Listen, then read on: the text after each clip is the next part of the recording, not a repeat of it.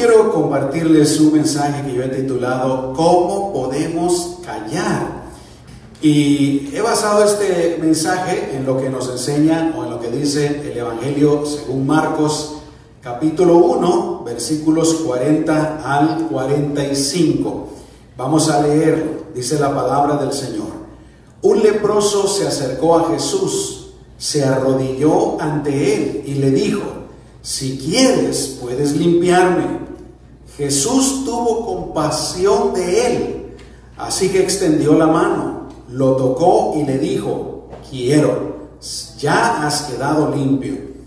En cuanto Jesús pronunció estas palabras, la lepra desapareció y aquel hombre quedó limpio.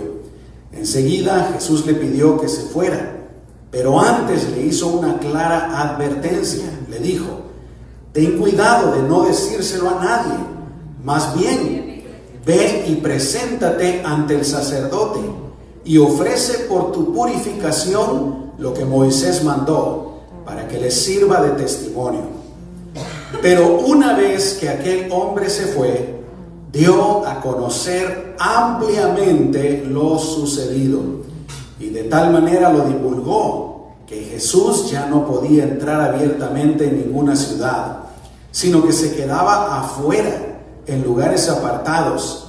Pero aún así, de todas partes la gente acudía a él.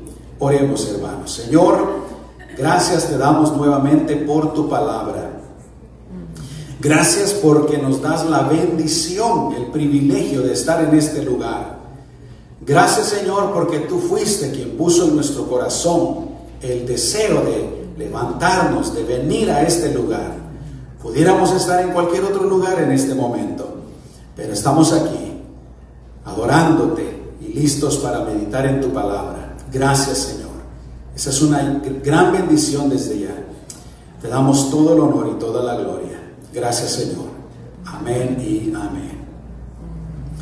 Así es que en esta historia encontramos a un hombre con una gran necesidad. Una necesidad que él definitivamente no podía resolver. Y lo cierto es que nadie más podía resolver lo que él tenía.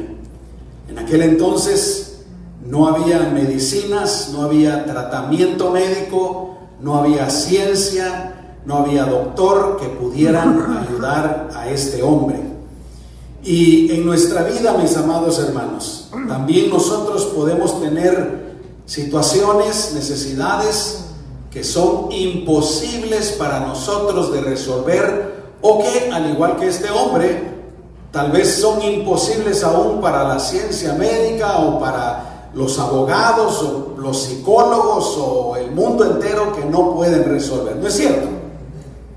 A lo mejor aquí entre ustedes, yo sé que todos tenemos necesidades, hermanos, pero tal vez hay algunos de ustedes que tienen alguna necesidad que nadie puede resolver, nadie, como le estaba sucediendo a este hombre leproso. Pero Dios sí puede. ¿Cuántos dicen amén? Para Él no hay nada imposible. Pero aparte de tener una necesidad así que nadie pudiera resolver, a veces tenemos necesidades que sí alguien podría resolverlas, pero nosotros a lo mejor estamos creyendo que no tienen solución. Podrían ser, por ejemplo, adicciones podría ser problemas con nuestro carácter, podría ser dificultades financieras. ¿Cuántos alguna vez han estado en una situación financiera tan difícil que han llegado a pensar de esta nadie me va a sacar? Deudas podrían ser o algo así, yo no sé. Tal vez pueden ser problemas matrimoniales. Está tan complicada la situación que a veces uno podría llegar a pensar, mi matrimonio no tiene solución matrimonio no tiene cambio, o a lo mejor problemas con los hijos, o enfermedades, yo no sé. Y yo encuentro en este pasaje, hermanos, mucha esperanza, esperanza de parte de nuestro Señor. Yo he dividido este, este pasaje en tres partes. Primero, yo he notado las acciones de este hombre leproso, lo que él hizo. En segundo lugar, yo noto la respuesta de Jesús a las acciones del leproso. Y por último, la reacción del leproso cuando él se mira sano. Así es que vamos en primer lugar, pues, a meditar un poquito en las acciones de este hombre leproso. Fueron tres las cosas que este hombre hizo. Primero, la Biblia dice que este hombre leproso se acercó a Jesús. Y hermanos, eso era algo que se suponía que él no tenía que hacer.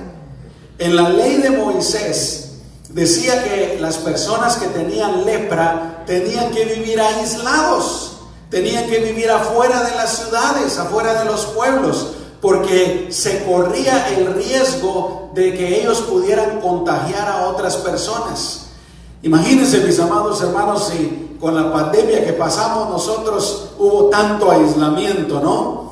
Eh, algunas personas el día de hoy todavía están padeciendo de los efectos de haberse tenido que aislar, tenido que encerrar.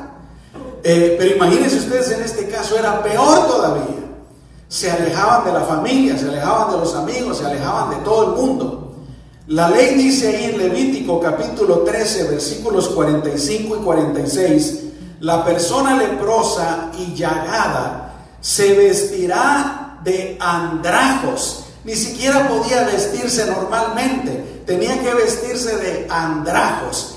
Luego dice, andará con la cabeza descubierta. Imagínense, para las mujeres especialmente en aquel entonces esto era algo muy difícil y, hasta vergonzoso en algunos casos, ¿no? Cabeza descubierta y no solo la cabeza descubierta, pero tenían que cubrirse la boca. Y además de todo esto, tenían que andar gritando. Cada vez que se encontraban con alguna persona en el camino o algo por el estilo, tenían que gritar, soy impuro, soy impuro. Otras versiones usan la palabra inmundo, soy inmundo.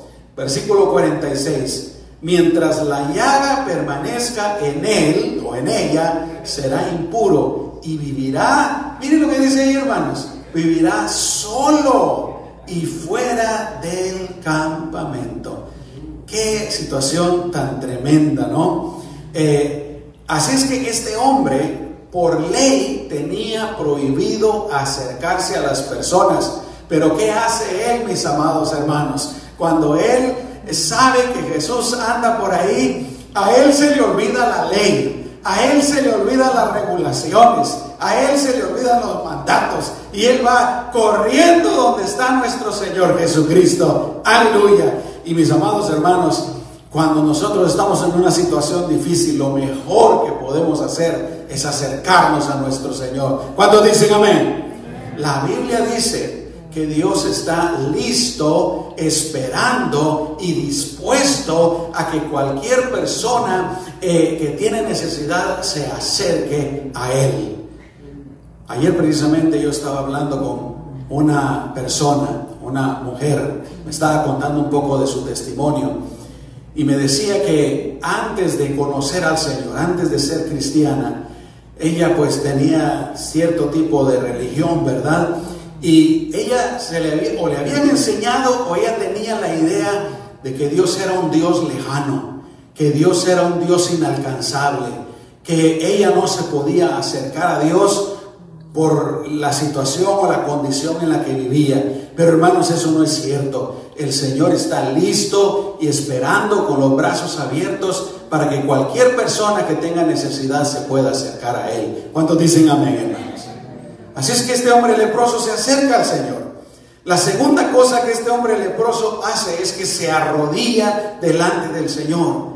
Y yo creo que al arrodillarse, él estaba manifestando tres cosas. En primer lugar, él estaba manifestando su desesperación, hermanos. Este hombre leproso estaba desesperado con la situación en la que estaba, en la que se encontraba. Yo me he dado cuenta, hermanos, que a veces necesitamos y Dios permite que lleguemos a un punto de desesperación para acercarnos al Señor. Pero también me he dado cuenta de otra cosa.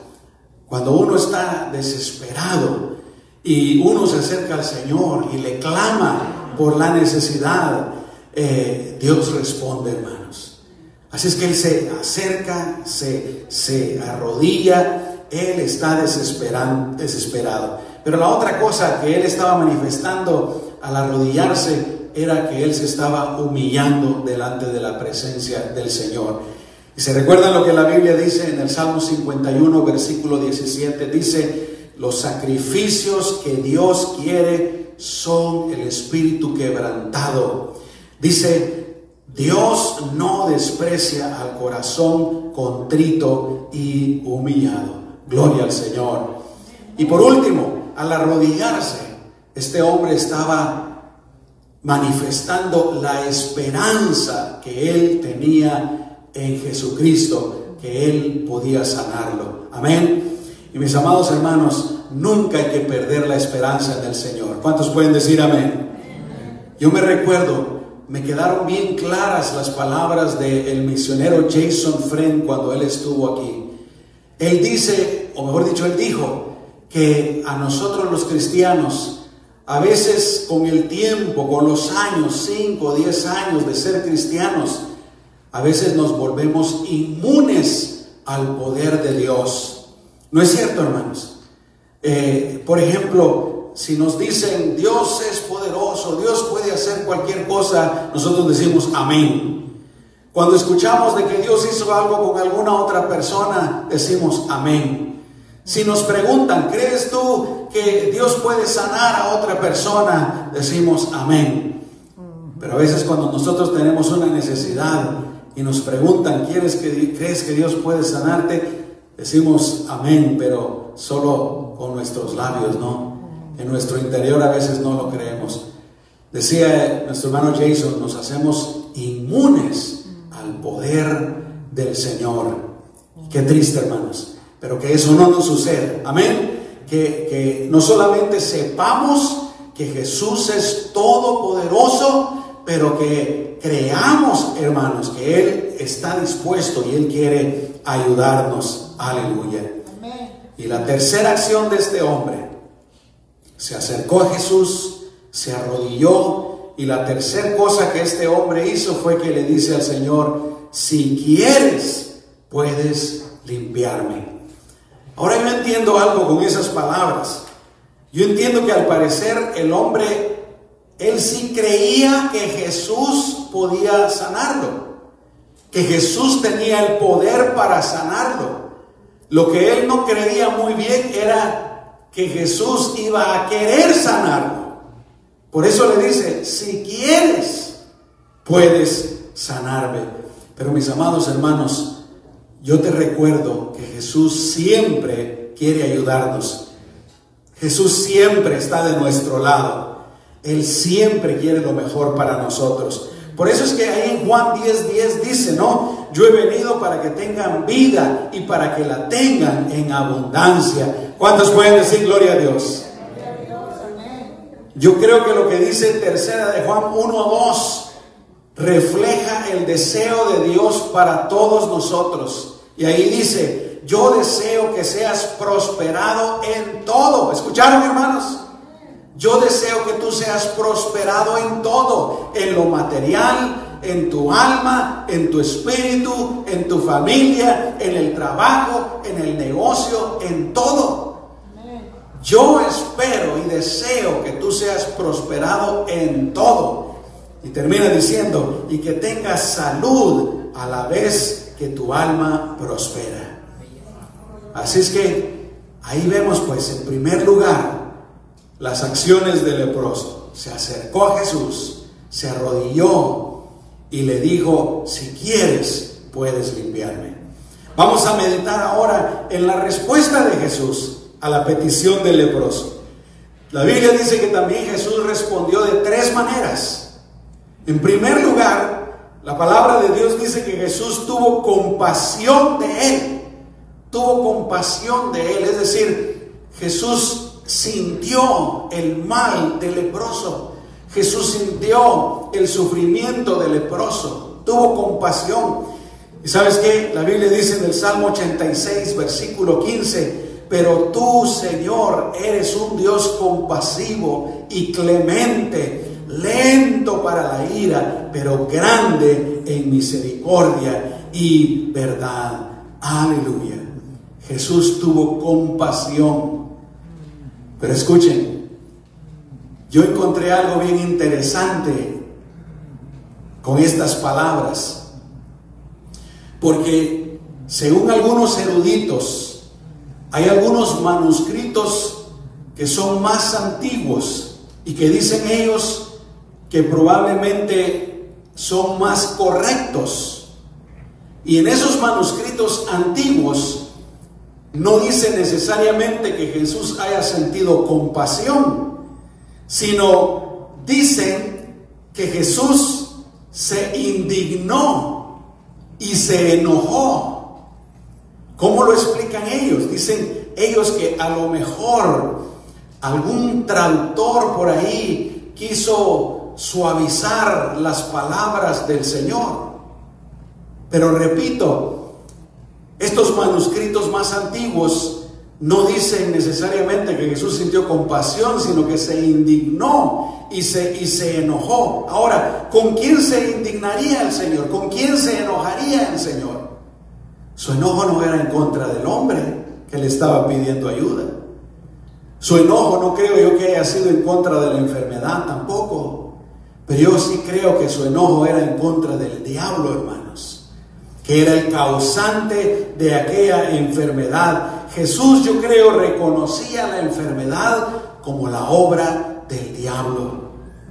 Ahí en Juan capítulo 10, versículo 10, precisamente nos dice al principio, el ladrón, hablando del diablo, no viene sino para hurtar.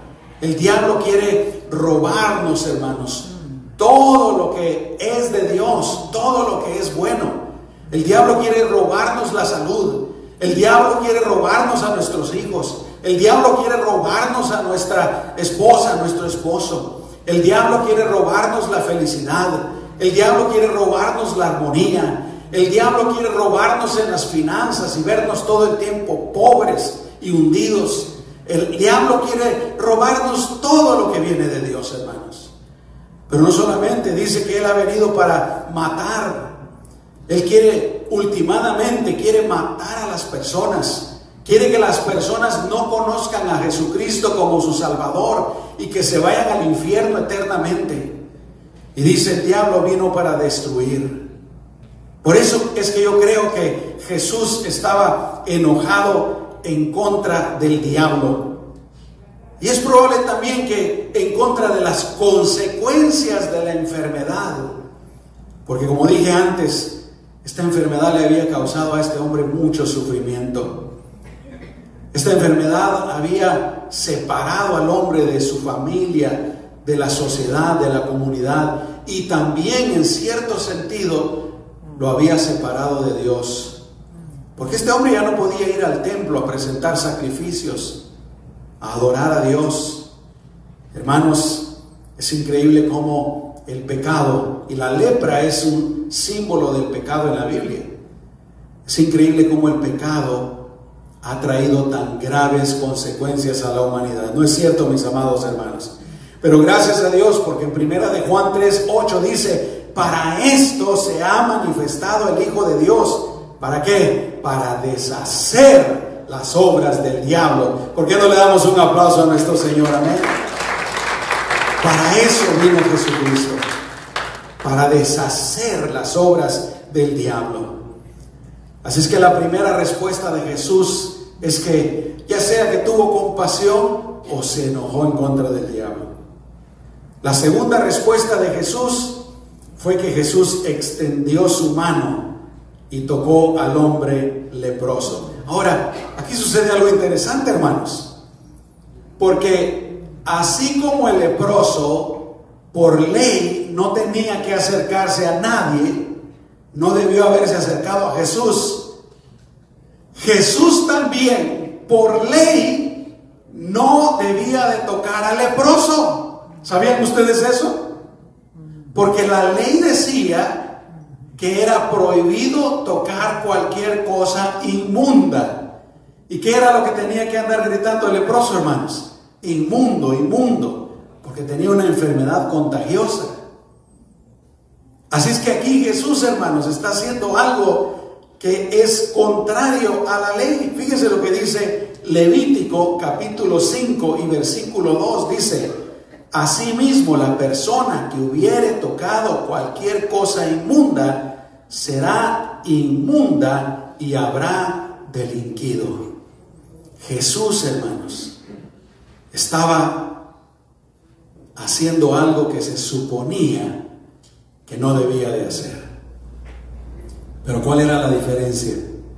Si cualquier otra persona hubiera tocado al leproso, esa persona hubiera quedado inmunda.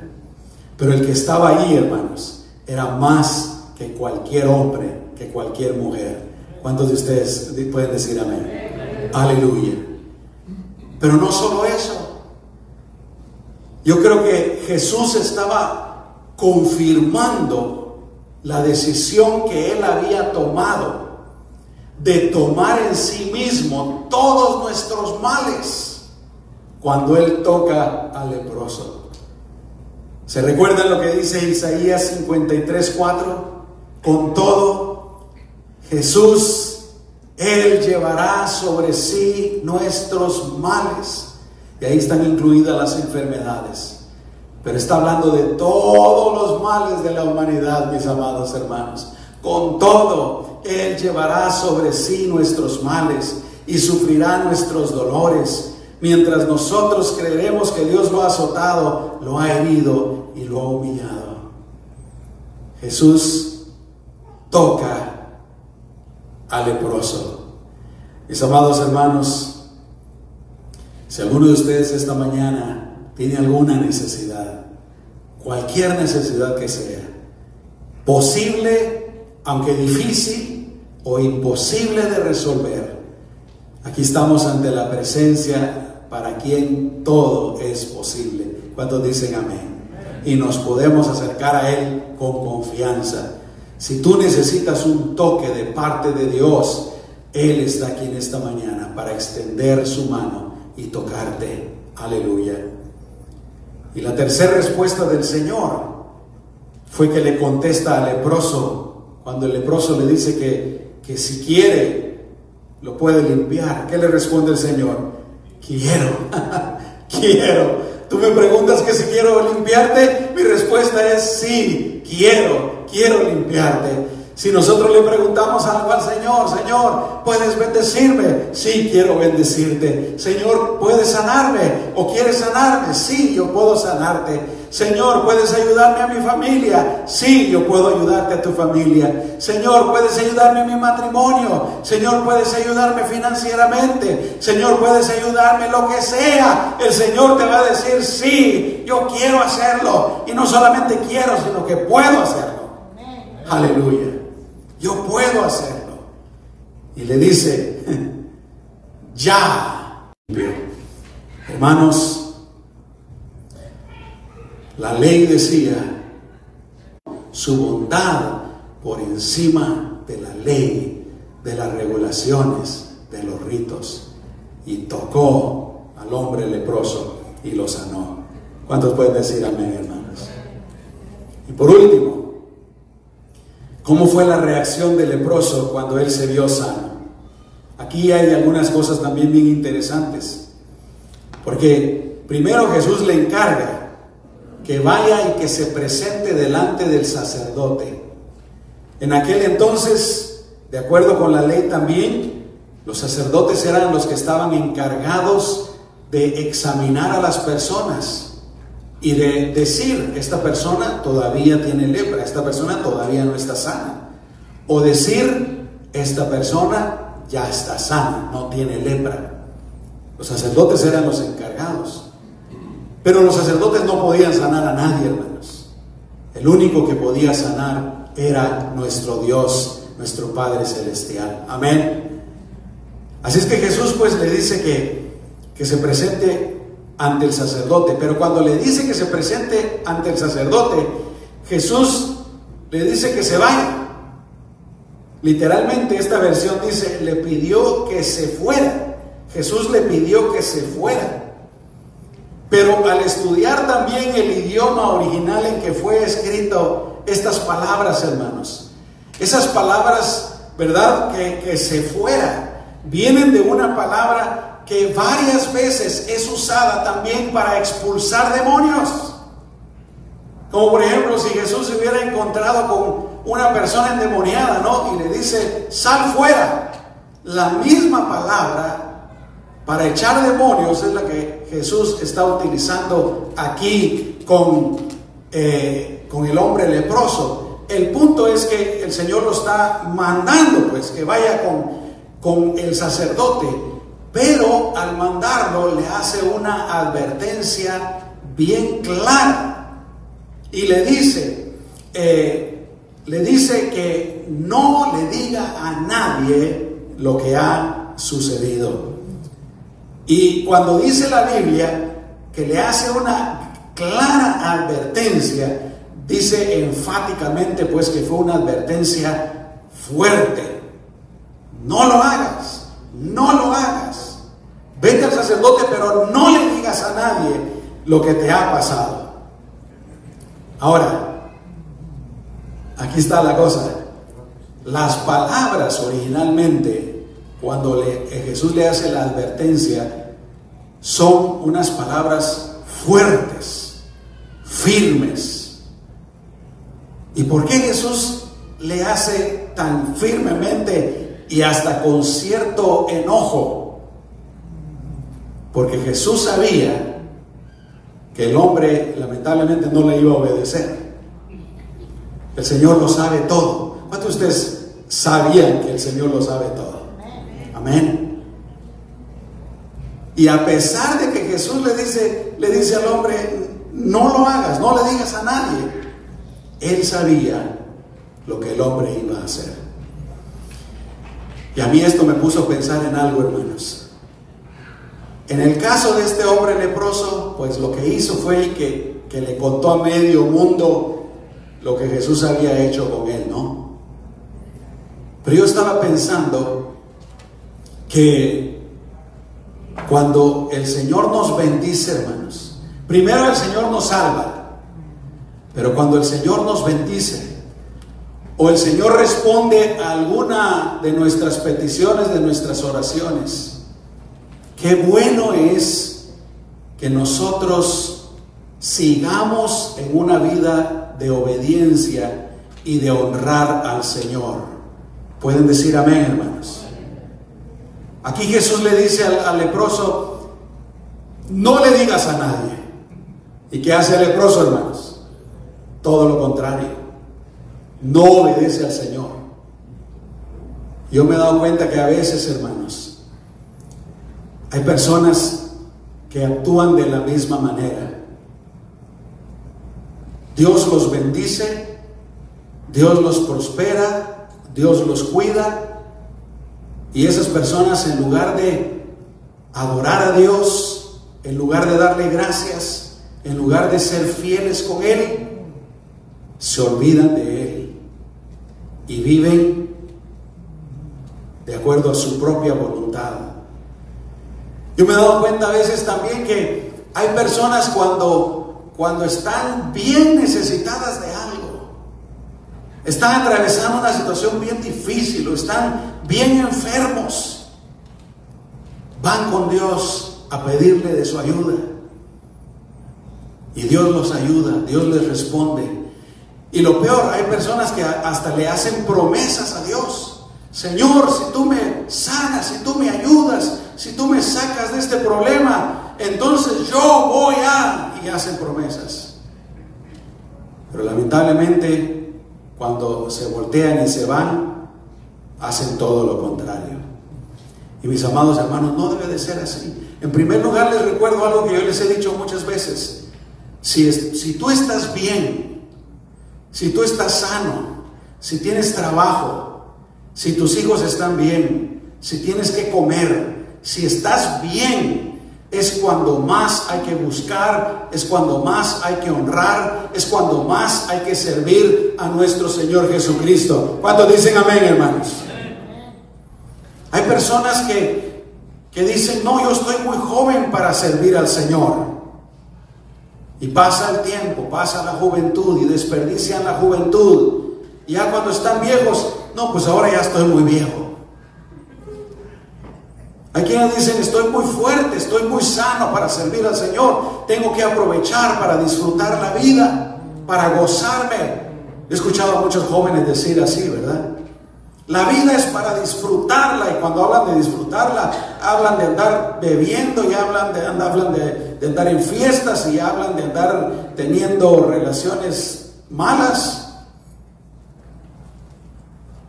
Y ya cuando están enfermos, y raquíticos que ya no pueden hacer nada. Señor, si tú me sanas, entonces... No, hermanos. Yo creo que esto lo puso el Espíritu Santo dentro de mí hace muchos años. Yo le dije al Señor, no, Señor, yo no, a mí no me va a pasar así. Cuando yo esté sano, cuando yo esté bien, cuando yo esté fuerte, si estoy completo, si miro bien, si oigo bien, si camino bien, yo te voy a servir, Señor, yo te voy a servir, yo te voy a servir. No voy a esperar que venga un problema, no voy a esperar que venga una dificultad, no voy a esperar que venga una tragedia para servirte. No, Señor, cuando estoy bien, yo voy a servirte. Yo creo que esa es la actitud que quiere el Señor, ¿no? Y repito, si Dios te ha bendecido, hermanos, si Dios te ha bendecido, sírvele al Señor. Si estás sano, si estás sana, sírvele al Señor. Déjenme decirles algo que yo creo firmemente en mi corazón. Y en esos tiempos estamos viendo tiempos difíciles que ya hasta es un poquito difícil decir esto en cierta manera porque no te creen, te miran como que estás yo creo firmemente, hermanos, que cada día más el tiempo final se está acercando con las cosas que se miran a nuestro alrededor, la situación política de este país. Yo creo también que este país, no sé cuántos años le quedarán de vida, hermanos, pero no va para mucho. Tristemente, porque muchos de nosotros venimos aquí buscando una mejor vida, ¿no? Pero Ahora, hoy es cuando hay que vivir para el Señor. Hoy es cuando hay que servir al Señor. Hoy, hoy, hoy. Amén. Si el Señor nos bendice, hay que honrarle, hay que vivir para Él. Cuando Él sana a un leproso, a un paralítico, quiero decir, el Señor sana a un paralítico y luego se lo vuelve a encontrar en el templo. Si no estoy equivocado, fue el paralítico que sanó en la fuente de Bethesda. Luego lo vuelve a encontrar en el templo. Después le halló Jesús en el templo y le dijo, mira, has sido sanado. Mira, yo te he bendecido. Mira, yo te he prosperado. Mira, yo te he guardado. Yo te he ayudado. Mira lo que dice después. No peques más. ¿Para qué? para que no te venga alguna cosa. Lo mismo le dijo a la mujer que fue descubierta en adulterio, en Juan 8:11. Entonces Jesús le dijo, ni yo te condeno, nadie te condena, ni yo te condeno. Pero ¿qué le dice de último? No peques más. Debemos de honrar al Señor por todo lo bueno que Él es con nosotros. Debemos de honrar al Señor cuando estamos bien. ¿Cuántos dicen amén, hermanos? Quienes están pensando, ¿verdad? Estoy bien, estoy fuerte, estoy feliz, tengo dinero. Y están pensando en todo lo demás, menos en el Señor. El Señor le hace la advertencia. No le digas a nadie. Ten cuidado de no, no decírselo a nadie. Ahora, ¿cuál era el propósito de Jesús, hermanos? Porque algunas personas no entienden esto. ¿Por qué le decía él varias veces a ciertas personas que no dijeran lo que él había hecho? ¿Por qué? Porque si eh, se publicaba demasiado los milagros que Jesús estaba haciendo, entonces eso iba a ser como un estorbo para él, que fue precisamente lo que ocurrió en este caso. El leproso se va y le empieza a contar a medio mundo lo que Jesús, miren, me sanó. La gente seguramente lo conocía. La gente se sorprendió. Pero ¿qué pasó? Jesús ya no podía entrar en las ciudades. Antes de eso Jesús entraba en todas las ciudades, en todos los pueblos, pero después ya no podía. Yo pensaba, a veces con nuestras acciones también nosotros podemos ser de bendición para otros, pero también podríamos ser de un estorbo para otros. Primero Dios, que seamos de bendición, ¿no? ¿Y cómo lo hacemos de bendición? Cuando nosotros vivimos una vida que le honra al Señor. ¿Cuántos dicen amén, hermanas? Amén. El hombre dio a conocer ampliamente, dice la Biblia, lo sucedido. Ahora, en cierta manera, hermanos, yo no culpo al hombre. ¿Cuántos de ustedes, si hubieran sido leprosos y el Señor los hubiera sanado, se hubieran podido quedar callados, hermanos? Difícil, ¿no? Difícil. Y eso también me hace pensar en el hecho de que verdaderamente la Biblia nos anima a proclamar las maravillas Señor también. Y especialmente a proclamar este evangelio de salvación, este evangelio de perdón de, de pecados, que Jesús sana, Jesús viene pronto. Amén. Pero termino con esto. ¿Tienes alguna necesidad en esta mañana? ¿Necesitas tú que el Señor te toque así como este leproso necesitó que Jesús lo tocara y lo sanara? Tal vez aún tú tienes una necesidad imposible. Te recuerdo que aquí estamos delante del Dios de lo imposible. Amén. Dicen amén. Vamos a orar, mis amados hermanos. Ahí donde estás en tu lugar. Si tú tienes una necesidad muy grande, y aún si es una necesidad que podría parecer imposible para ti o para cualquier otra persona, para el Señor no hay nada imposible. No hay nada imposible. No hay nada imposible. Tal vez tú estás pensando en ti mismo, en ti misma. A lo mejor te encuentras enfermo. O a lo mejor, como he dicho varias veces, una situación financiera complicada. Tan caro que está todo estos días. Algunos economistas dicen que por ahí viene eh, no solamente la inflación que ya está encima de nosotros, pero algunos están hablando de dificultades financieras más fuertes. O a lo mejor alguien está pensando en sus hijos, yo no sé. Lo que sea tu necesidad, tu petición, no nos hagamos inmunes al poder, al amor, a la misericordia de Jesús. Él verdaderamente desea ayudarnos. Pídele al Señor por, por tu necesidad. Ahí donde estás, en este momento, cierra tus ojos. No importa lo que sea. Cierra tus ojos y dile, Señor, yo me presento delante de ti como este hombre leproso lo hizo. Y te pido, Señor, que así como tú lo tocaste y le dijiste, quiero, quiero hacerlo, Señor, lo hagas conmigo también. Extiende tu mano de poder, extiende tu mano de amor, de misericordia y tócame, Señor. Toca esa situación difícil por la que estoy atravesando y sáname, Señor. Bendíceme, prospérame. Cambia, Señor, esa situación. Haz un milagro con tu poder. Haz un milagro, Señor. Tú eres el mismo de ayer y de por todos los siglos. Haz un milagro, Señor. Haz una obra gloriosa Glorifica tu nombre, Señor, en nuestras vidas.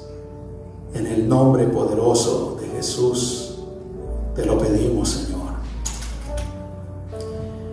Déjame orar por ti. Padre, yo te pido por la iglesia, por cada uno de mis hermanos y hermanas, por cada familia.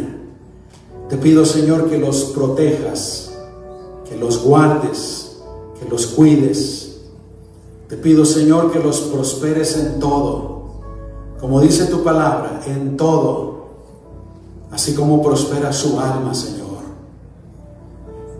Señor, bendice cada matrimonio. Bendice a sus hijos, bendice a sus nietos. Guárdalos de todo mal, Señor, para tu honra y para tu gloria. Y gracias, Señor, por escuchar nuestras oraciones. Amén y amén. Por último, mis amados hermanos, yo quiero hacer una invitación. Si alguien no está viviendo para Jesús, si alguien se encuentra lejos de Dios, y esta mañana quisiera acercarse al Señor, pedirle perdón por los pecados y decirle, Señor, yo de hoy en adelante quiero vivir para ti. Y lo hago no solamente por nosotros que estamos aquí, pero este mensaje lo vamos a poner en Facebook, en YouTube y también en muchos eh, lugares de audio. Mucha gente que los escucha. Y si tú que me estás viendo en esta mañana o lo vas a ver o escuchar después, no estás viviendo para Dios, pero te gustaría empezar una nueva vida para Dios en Cristo Jesús. Entonces vamos a hacer una oración. Y si tú eres esa persona, pues yo te invito para que repitas esta oración después de mí. Yo los invito, hermanos, para que todos cerremos nuestros ojos. Si tú eres esa persona, repite estas palabras. Dile, Señor Jesús, yo sé que tú viniste a buscar lo que se había perdido para salvarlo. Y esos perdidos somos todos aquellos, todos los seres humanos, que a causa del pecado estamos lejos de ti. Pero Señor, en esta mañana yo te pido que perdones todos mis pecados. Te pido perdón y te pido que me laves, que me limpies con tu sangre preciosa. Yo te recibo y creo en ti como mi Salvador y te hago Señor de mi vida. De hoy en adelante voy a vivir para ti, Jesús. Ayúdame, guíame y lléname de tu presencia. En el nombre de Jesús. Amén y